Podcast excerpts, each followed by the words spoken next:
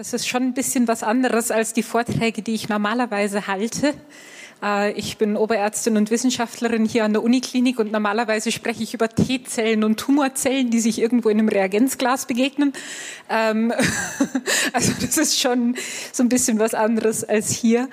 Ähm, aber es ist ein Riesenvorrecht und äh, ja, einfach toll. Und Herr, wir laden dich ein über diese Zeit und ich bete, dass du unseren Herzen begegnest, unserem Geist begegnest und äh, wirklich neue Dinge tust äh, heute in diesem Gottesdienst.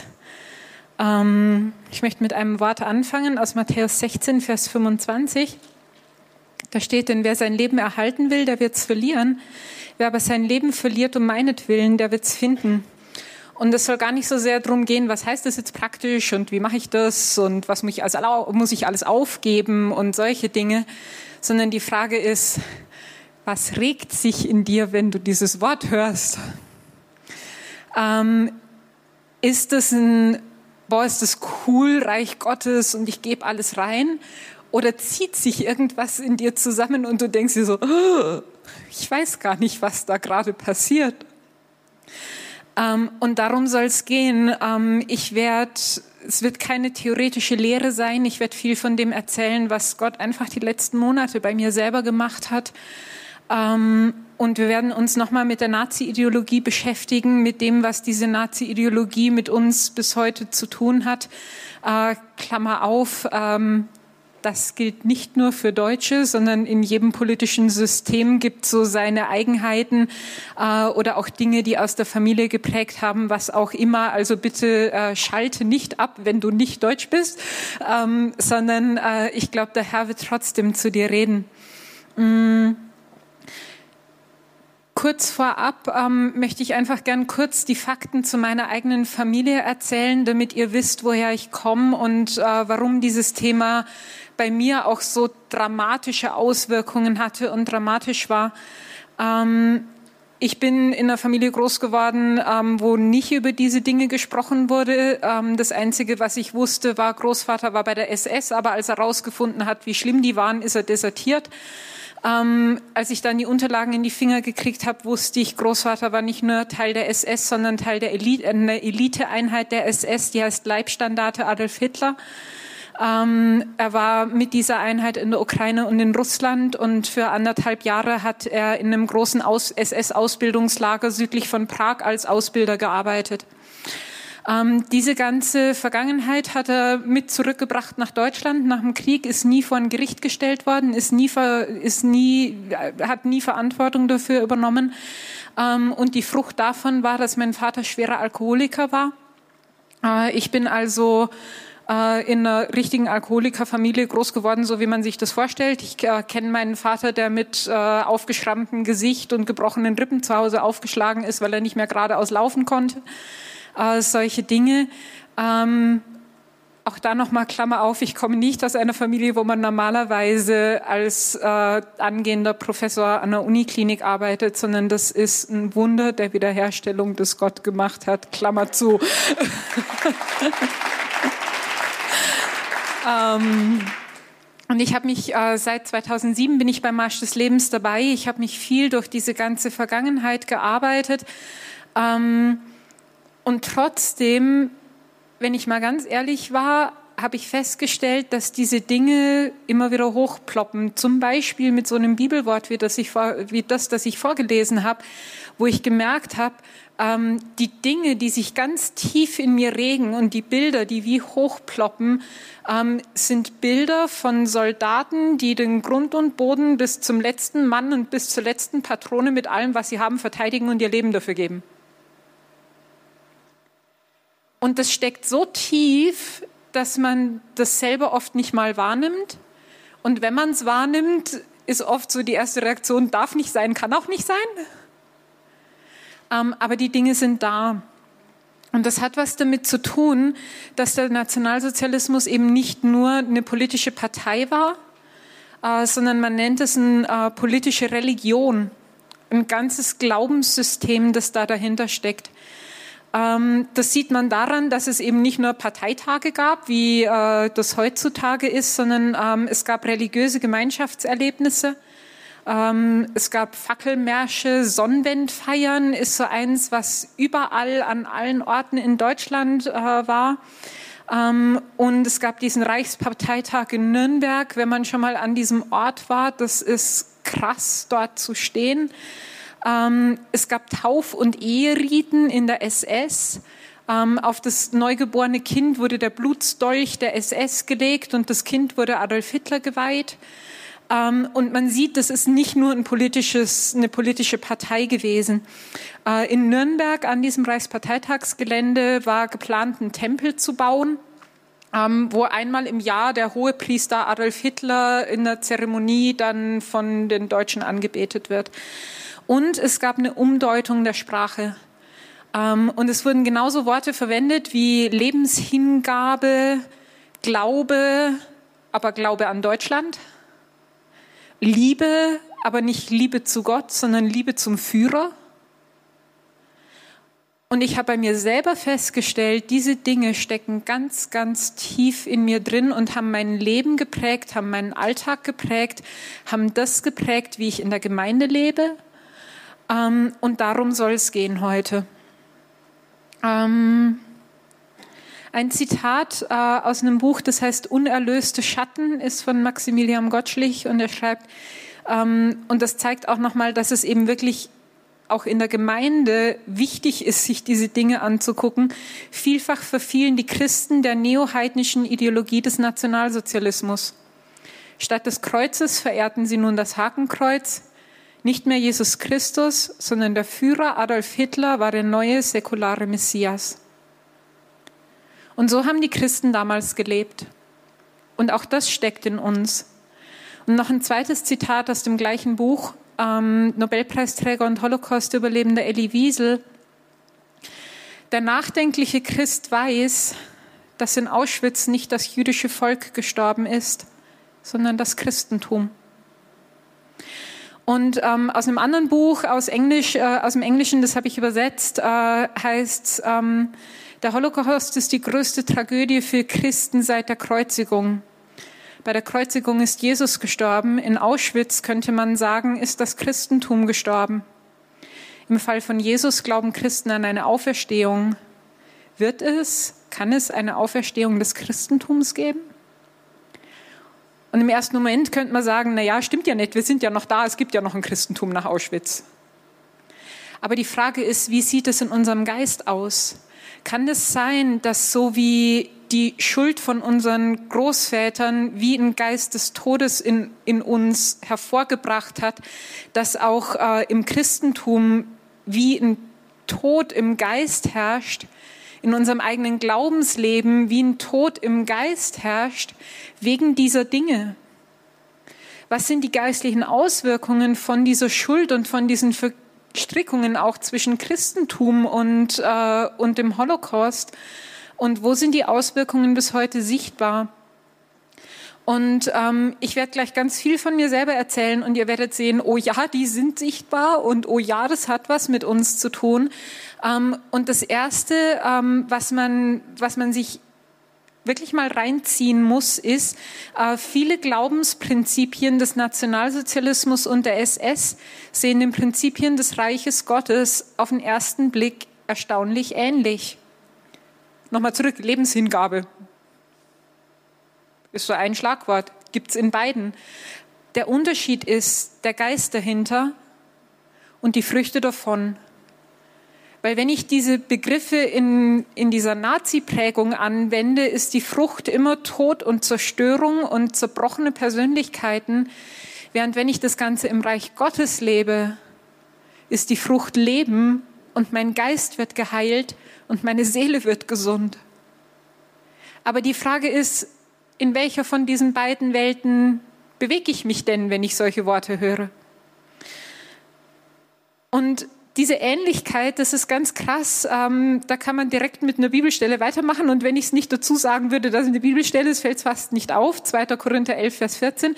Und das ist kein Wunder, denn er selbst, der Satan, verstellt sich als Engel des Lichts.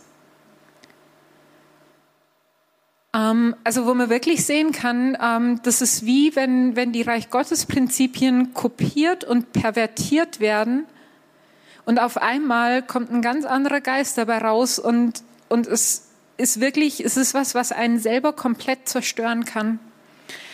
Und ähm, der erste Punkt, auf den ich eingehen will, ist, äh, das war auch mit das Krasseste, was bei mir selber passiert ist. Ähm, ich habe irgendwann äh, festgestellt, es war eine kleine Situation im Alltag eigentlich, das war nichts Großes.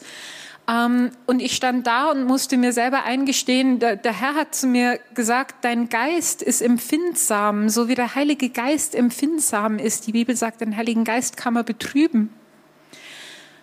Und dann hat Gott zu mir gesagt, und das ist gut, dass dein Geist genauso empfindsam ist. Und in mir ist alles aufgestanden. Ich habe gesagt, aber das will ich gar nicht. Erstens ist es lästig im Alltag, wenn sich dieser komische Geist immer meldet. Ähm, zweitens, was soll ich mit dem? Der, der nervt nur. Ähm, ich muss doch hier meine Sachen irgendwie auf die Reihe kriegen. Ähm, und ich habe gemerkt, ich habe meinen Geist, ähm, und dann dachte ich so, ja klar, irgendwie, ich habe meinen Geist abgelehnt. Und dann hat der Herr gesagt, nee, nee, nee, du hast was ganz anderes mit dem gemacht. Du hast den Tod geschlagen und in eine Höhle gestopft und in die Ecke gestellt und, äh, und du wolltest den aktiv loswerden, du wolltest den aktiv umbringen. Und ich musste sagen, ja, genau so ist es. Ich wollte meinen Geist aktiv umbringen. Ähm, und ähm, das Krasse ist, das ist das, was mein Großvater gemacht hat im SS-Ausbildungslager. Weil so ein empfindsamer Geist war in der SS definitiv nicht gewünscht.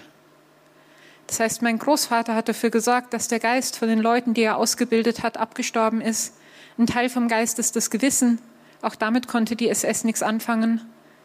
Und auch da macht Sinn, dass mein Großvater den Geist wie abgetötet hat von den Leuten und ich habe das Gleiche mit meinem eigenen Geist gemacht. Ähm, und ich, wir haben angefangen zu beten. Ähm, ich habe angefangen, mich zu beugen dafür, weil mein Hirn weiß, dass mein Geist das Wertvollste ist, was Gott mir gegeben hat. Aber das reicht halt nicht, wenn das Hirn das weiß weil hier unten tun sich ganz andere Sachen, das heißt viszerale Reaktionen auf äh, hochgestochen. Ähm, aber das, das sind die Dinge, die sich hier regen, bevor mein Hirn überhaupt Zeit hat, irgendwas zu denken. Ähm, und ich habe Buße getan darüber, dass ich meinen Geist abgetötet habe, dass ich den Tod geschlagen habe.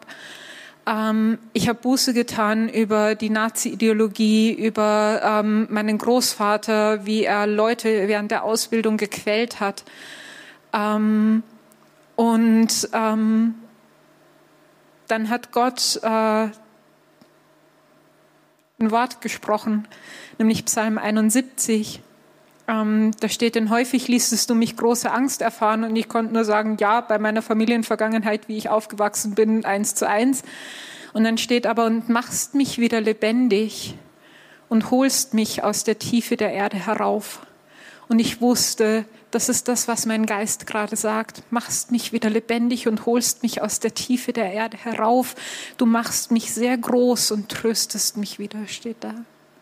Und das hat Gott während dieses Gebets gemacht. Er hat ähm, meinen Geist getröstet und er hat meinen Geist groß gemacht. Und ich kann inzwischen Dinge denken und in meinem Geist erfassen, da wäre vor einem halben Jahr überhaupt noch nicht dran zu denken gewesen.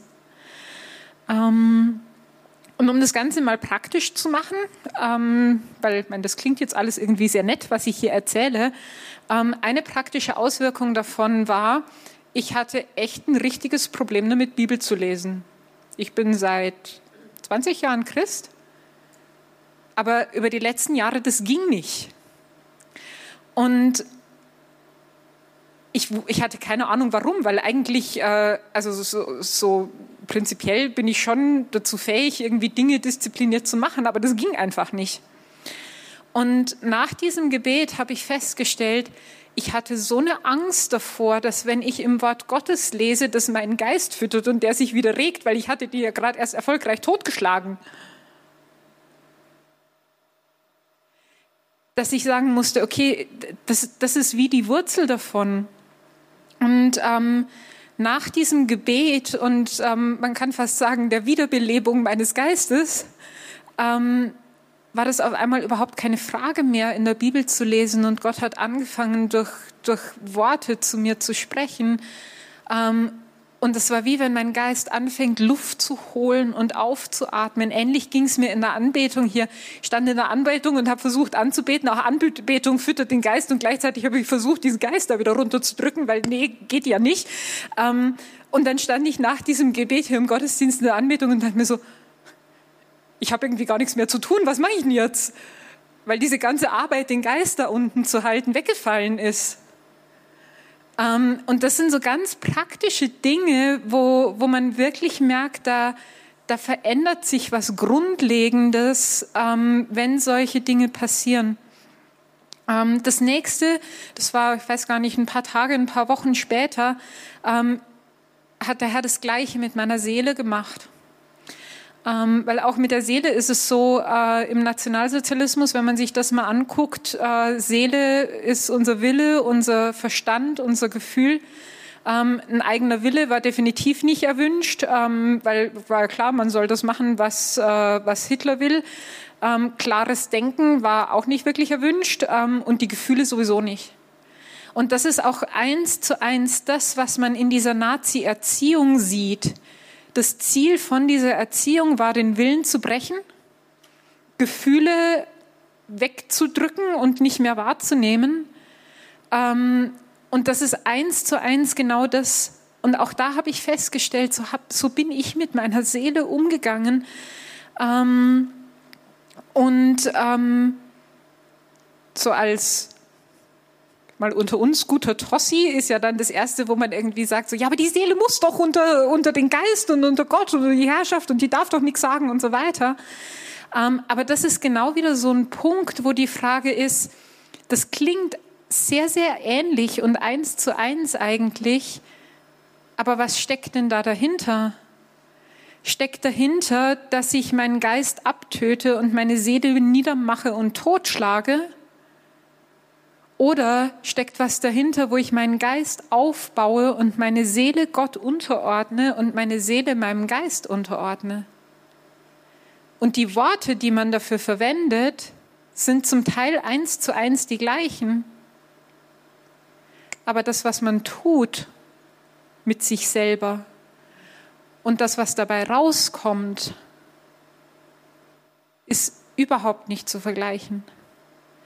Und das sind so Dinge, wo die Frage ist, ähm, wie, wie ticke ich, wenn jemand darüber spricht? Der, der Herr musste mir, musste mir wirklich klar machen und erklären und sagen, ähm, dass es gut ist, dass ich eine Seele habe. Das war mir nicht so wirklich klar. Ähm, aber das ist so.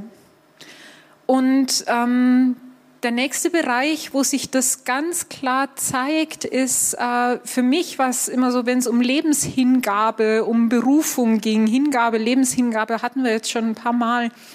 Und das lag ganz stark an meinem Bild, das ich von Gott hatte.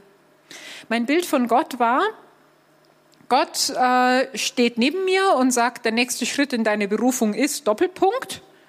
Meistens geht ja die Latte dann eins höher, zumindest war so das mein Gefühl. Ähm, Gott steht daneben mit verschränkten Armen, guckt, ob ich drüber kann und lacht sich ins Fäustchen, wenn ich es nicht schaffe. Das war mein Bild von Gott. Und ähm, das andere, was für mich ganz klar war, dass Gott von mir erwartet, dass ich in meine Berufung gehe und alles dran setze, auch wenn es mich alles kostet und ich dran kaputt gehe. Und das muss man sich mal reinziehen, was da für ein Gottesbild dahinter steckt. Und auch, wenn man mal von der anderen Seite von Gottes Sicht sieht, wie sehr verletzt es Gottes Herz, wenn ich ihm solche Sachen unterstelle.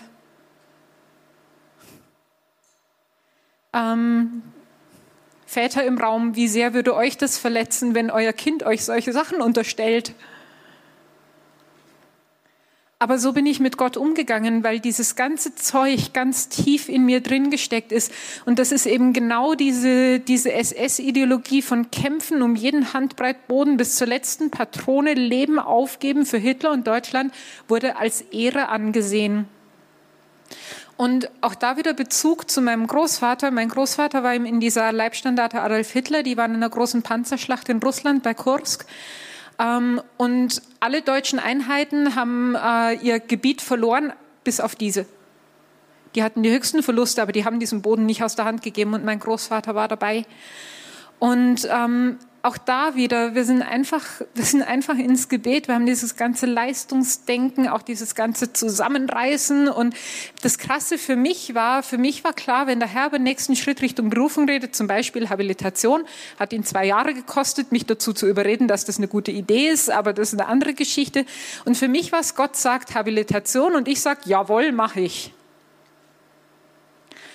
Und nach diesem Gebet, wo, wo wir diese Sachen wirklich ähm, niedergelegt haben, ähm, wo ich nochmal um Vergebung gebeten habe für meinen Großvater, ähm, wo ich für diese Ideologie um Vergebung gebeten habe und alles, was ich Gott in die Schuhe geschoben habe, ähm, merke ich, ich gehe anders mit meiner Berufung um. Und ja, es ist immer noch so, dass Gott über Sachen redet, wo ich mir denke, hola, du, du hast gut reden. Ähm, aber meine Reaktion darauf ist, okay, Herr, wie machen wir denn das jetzt zusammen? Und auch da wieder, beides ist Lebenshingabe. Und trotzdem ist es überhaupt nicht miteinander zu vergleichen. Ähm, und wenn man das nebeneinander hält, ähm, ich habe es in einem Satz zusammengefasst, der Unterschied ist, äh, wenn Gott mich um was bittet, glaube ich dann, es geht um Selbstaufgabe für einen tyrannischen Diktator? Oder weiß ich, es geht um eine Lebenshingabe an einen liebenden Vater, der alles für mich gibt? Und wieder können die gleichen Worte dafür verwendet werden. Und wenn zum Beispiel in der Predigt über Lebenshingabe gesprochen wird, kann es sein, der hier vorne meint die rechte Seite, was bei mir ankommt, ist die linke. Und das heißt, dass ich an vielen Punkten wie meine eigene Wahrheit mache aus dem, was hier vorne gesagt wird, die überhaupt nicht der Realität entspricht oft. Ähm, wenn ein Prediger hier über Lebenshingabe an den liebenden Vater spricht und, und Gott so kennt, dass er weiß, ähm, ich gehe mit Gott zusammen da rein und der wird mir, der, der, der gibt alles für mich und bei mir kommt an, tyrannischer Diktator, ich gebe mein Leben dahin und ich verliere alles, ähm, dann ist klar, dass ich ganz anders reagiere. Und dieses Gottesbild ähm, hat Gott geknackt für mich mit einem Bibelvers, äh, der steht in Jeremia 32 und ich lese nur den letzten Teil davon vor. Steht, ähm, Gott sagt, es soll meine Freude sein, ihnen Gutes zu tun und ich will sie in diesem Lande einpflanzen von ganzem Herzen und von ganzer Seele, spricht der Herr.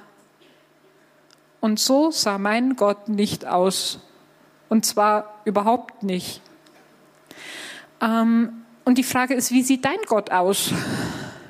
Ich hatte einmal ein Gespräch mit jemandem, ähm, die auch gesagt hat, ja, und irgendwie es geht darum, ähm, mein Leben Gott zu übergeben und so. War lang schon hier in der Gemeinde gewesen. Ähm, und dann haben wir so ein bisschen drüber gesprochen, wie ihr Gott denn ausschaut. Und am Ende saß ich da und habe gesagt, wenn mein Gott so wäre wie deiner, dem würde ich mein Leben auch nicht geben. Ähm, also es hat ganz viel damit zu tun, wie wir leben, wie unser Gott aussieht. Und zwar auch da wieder nicht die Dinge, die ich im Verstand über Gott gelernt habe, sondern was regt sich hier unten? Wenn ich zu Gott komme oder wenn ich über Gott nachdenke oder wenn ich in der Bibel lese oder wenn hier gepredigt wird. Ähm, und ähm, ein Punkt, auf den ich auch noch eingehen will, ist äh, alles, was mit Leiterschaft zu, zu, tun hat oder bei mir in der Klinik halt auch äh, Führungsposition. Ähm, auch da ist es so, dass wir oft unsere eigenen Wahrheiten mit, mit uns rumtragen. Ähm, bei mir selber war es so, dass ich gemerkt habe, alles, was Leiter oder Chef in der Klinik oder wer, was auch immer ist, das war für mich eine übergeordnete, fordernde, harte Instanz, eigentlich wieder dieser Tyrann. Ähm, und das Krasse ist, ich war mir immer sicher, die sagen, sie wollen das Beste für mich, vor allem hier in der Gemeinde. Gleichzeitig ist es aber was, wo sie mich komplett ausnutzen und mich eigentlich brechen wollen. Und auch da wieder eins zu eins äh, diese SS-Ausbildungspraktiken, weil die haben den Leuten auch gesagt, wir wollen das Beste für euch, ihr seid die Elite von Deutschland, ihr seid die, die das neue, äh, die den neuen deutschen Mensch aufbauen und so weiter. Aber der Weg dahin war immer, den Willen zu brechen und die Leute auszunutzen. Ähm, was ich dadurch auch hatte, war, ich hatte einen sehr starken Selbstschutz und eine Selbstkontrolle vor den Leitern hier, vor meinem Chef in der Klinik, egal wo. Ähm, das, war, das war für mich gefühlt überlebensnotwendig, dass ich mich da selber abschotte. Sonst hätte ich nicht überlebt in dem Denken, in dem ich gelebt habe. Ähm, und auf der anderen Seite war es auch so, dass es mir extrem schwer gefallen ist, selber in Leitungs- und Führungspositionen reinzuwachsen. Und ich meine, das ist nun mal so. Ich habe eine eigene Forschungsgruppe, ich habe Doktoranden, die ich betreue, ich habe Assistenzärzte, die ich ausbilde. Aber ich habe gemerkt, da ist so ein Widerwillen in mir, da reinzuwachsen und da reinzugehen. Ähm, und als wir da angefangen haben zu beten, ging es ganz viel drum, diese Lügen niederzulegen, wirklich um Vergebung zu bitten. Ähm, auch da nochmal mich zu beugen, Buße zu tun für die Schuld von meinem Großvater. Und der Eindruck, den wir im Gebet hatten, dass ich wie in meiner Familie aufgewachsen bin, wie in einem SS-Ausbildungslager, weil mein Großvater das eins zu eins an meinen Vater übergeben hat und mein Vater genau so zu Hause gelebt hat.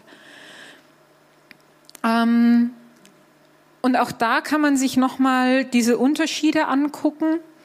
Ähm, ich habe eigentlich alles schon gesagt, äh, zumindest von der linken Seite. Ähm, wenn man das los wird, das lohnt sich. Ähm, Jüngerschaft wird möglich. Äh, da will ich aber gar nicht so viel dazu sagen. Das Zeugnis, das ich da habe, ist, ich hatte ein Feedbackgespräch mit meinem Chef vor zwei oder drei Wochen. Ähm, und äh, es ging im, ich bin gerade in so einem Führungskräftetraining, das heißt, es ging um äh, eben, wie verhält man sich in Führungspositionen, in Leitungspositionen. Und er sagt, ja, Sie machen ja gerade das Führungskräftetraining, hat Ihnen das äh, viel geholfen? Und ich habe gesagt, ja, hat mir schon geholfen. Ähm, und dann habe ich ihm gesagt, naja, ich habe mich halt auch noch durch ganz viele andere Dinge parallel gearbeitet. Ich habe mich durch meine Familiengeschichte gearbeitet. Ähm, und er sagt, ja, ich habe mich schon gewundert, weil was ich bei Ihnen sehe in den letzten Monaten, ist kein Entwicklungsschritt, das ist ein Entwicklungssprung. Ich habe sowas noch nie gesehen. Und dann guckt er mich an und sagt, und so in Leitungspositionen reinzuwachsen, macht Spaß, oder? Und ich habe gesagt, ja, macht Spaß. ähm, und das sind Dinge, die wir uns beide, mein Chef und ich, äh, vor einem halben Jahr oder so nie hätten vorstellen können. Da war so eine Distanz zwischen uns. Wir sind nie zusammengekommen. Wir haben immer aneinander vorbeigeredet. Da kam nichts zusammen. Ähm, und das, das ist wirklich was, was sich durch dieses Gebet und dadurch, dass ich das in meinem Geist losgeworden bin, ganz praktisch an meinem Arbeitsplatz geändert hat. Ähm, und äh, das sind so die, die Dinge, ähm, einfach, einfach ehrlich erzählt, was bei mir so alles kocht und brodelt, wenn so Worte äh, kommen. Und die Frage ist äh, eben, was kocht und brodelt bei euch? Ähm, wenn man sich das Ganze nochmal anguckt und so ein bisschen zusammenfasst, sieht man, diese Nazi- und SS-Ideologie war zumindest bei mir sehr, sehr tief in meinem Geist.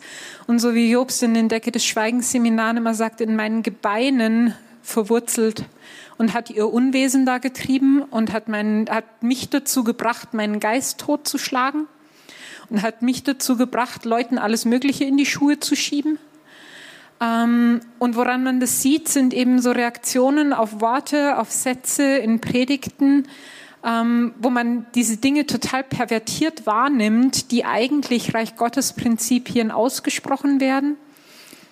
Und oft ist das Ganze so unterbewusst, dass wir das selber gar nicht mehr richtig wahrnehmen. Wenn, nicht, wenn man nicht sensibel darauf reagiert, was kocht denn da eigentlich in mir hoch in so Situationen.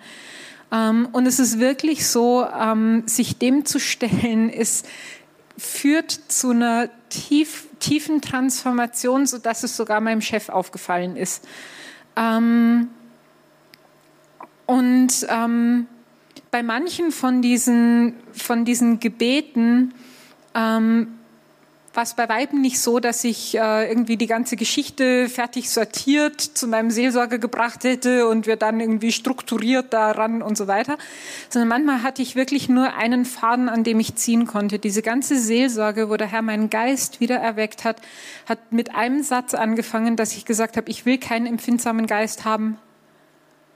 Aber das hat mich so umgetrieben, dass ich äh, dass ich zum Telefon gegriffen habe und gesagt habe, ich weiß gar nicht, was da passiert, aber das kann doch irgendwie nicht sein. Und wir haben angefangen zu beten und während wir gebetet haben, hat der Herr über dieses Wort gesprochen, hat der Herr dieses Bild gegeben von meinem Geist, der da irgendwo unten totgeschlagen in der Ecke liegt und hat ein Wunder getan an meinem Geist. Das heißt, ich muss nicht immer die fertigen Geschichten haben, bevor ich anfangen kann zu beten. Und ähm,